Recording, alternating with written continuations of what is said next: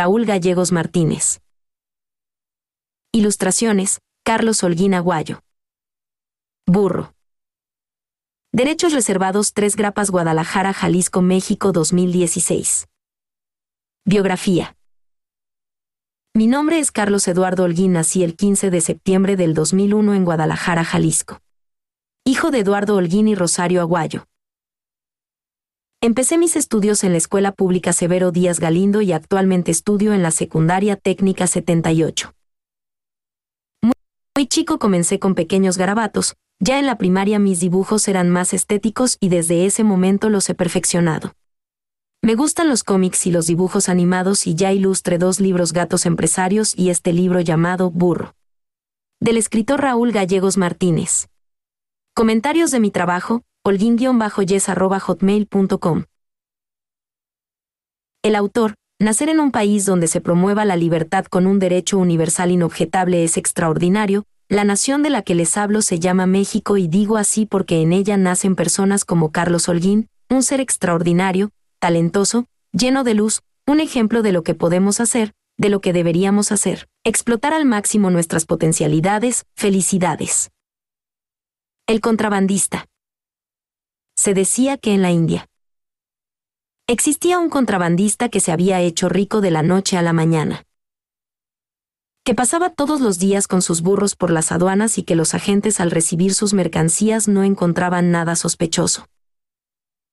Ya de viejo el contrabandista se retiró a una hermosa casa a las afueras de la ciudad. Entonces el jefe de la policía fue a tocar a su puerta y le preguntó, ¿qué era lo que contrabandeaba? Que todos los días le revisaban y nunca le había encontrado algo sospechoso, prometiéndole que nada malo le pasaría. La respuesta fue, burros.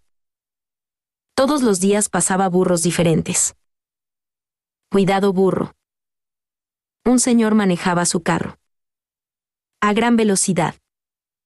Por las calles de una ciudad. Mientras tanto. Otro señor venía con su bocho. Y le gritó. Cuidado burro. De repente el señor que iba deprisa se molestó y manoteó el volante de su automóvil, metió el acelerador a fondo cuando en un instante chocó de frente con un burro. Los dos burros. Dos burros. Que habían trabajado. Durante toda su vida. Descansaban debajo de un árbol. Un día el señor que los cuidaba se cansó de sacarlos al sol y decidió hacer dos pozos profundos con una pala de madera y aventó a los burros cada quien en sus hoyos respectivos, dejándolos a su desgraciada suerte. Entonces la gente que iba de paso al ver los pozos destapados comenzó a echarles carretillas de escombro. Uno de los burros se derrotó a sí mismo, se tapó las orejas y dejó que el escombro y la basura lo enterrara. El otro burro que tenía otra perspectiva de la vida dejaba pasar a un lado el escombro y se subía arriba de éste, haciendo capas. Saliendo con el tiempo caminando. Un burrito en Japón. Un burrito de ojitos tristes, sordo y orejón por la mañana se lavaba sus manitas con jabón y desayunaba té de limón con una tortilla quemada. Y una taza de frijoles. En la tarde deshojaba mazorcas, le tumbaba los elotes para que se doraran con el sol. En la noche tenía un amigo ratón que lo cuidaba por un platón de arroz. Este burro llevaba los granos dorados del sol a un cazón y de su caparazón sacaba palomitas, las ponía en un tazón y miraba a Pedro Infante en la televisión. Trabajaba bajo la lluvia rascando cabezas de ajos, para hacer con el cascajo el remedio de gripa para los gatos. Miraba la ventana y ahí estaba su pago, galletas de jengibre y leche fresca. Un día el burro se quedó sin su trabajo, caminó tres pasos y escuchó en el radio, se busca a un campeón que le gane al tren bala de Japón. El burro se calzó, compró un boleto para ir a Japón y un jabón para hacer bombas en el barco. Se enfrentaría al tren bala de Japón. El campeón. Que solo esperaba el disparo de salida para refrendar el título. Había una nave espacial rusa. Que era llevada por el sol un auto modificado. Que corría como un león. Llegó la televisión, el burro llegó apoyado de su burro hijo y de su ratón amigo. La competencia empezó y el auto norteamericano ya no se miró. y en las cumbres escarpadas se perdió. La nave rusa voló y el cielo nublado tapó su visión. Siendo el único ganador el burrito y su ratón, se determinó con una cámara de televisión. En ella se exhibió al burrito que pegó con una cinta adhesiva tres pelitos en la punta del tren bala ganando por tres pelitos de su colita. Mientras se paseaba dentro del tren con las patas encogidas por el viento. El anciano y el niño. Era un anciano y un niño que viajaban con un burro de pueblo en pueblo.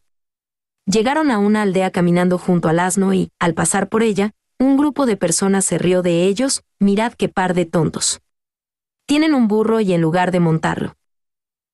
Por lo menos, el viejo podría subirse. El anciano se subió y prosiguieron la marcha. Llegaron a otro pueblo y, al pasar por el mismo, algunas personas se llenaron de indignación cuando vieron al viejo sobre el burro y al niño caminando al lado.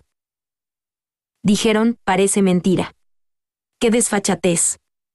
El viejo sentado en el burro y el pobre niño caminando. Al salir del pueblo. El niño y el anciano intercambiaron sus puestos. Cuando las gentes los vieron, exclamaron escandalizados, esto es verdaderamente intolerable. ¿Habéis visto algo semejante?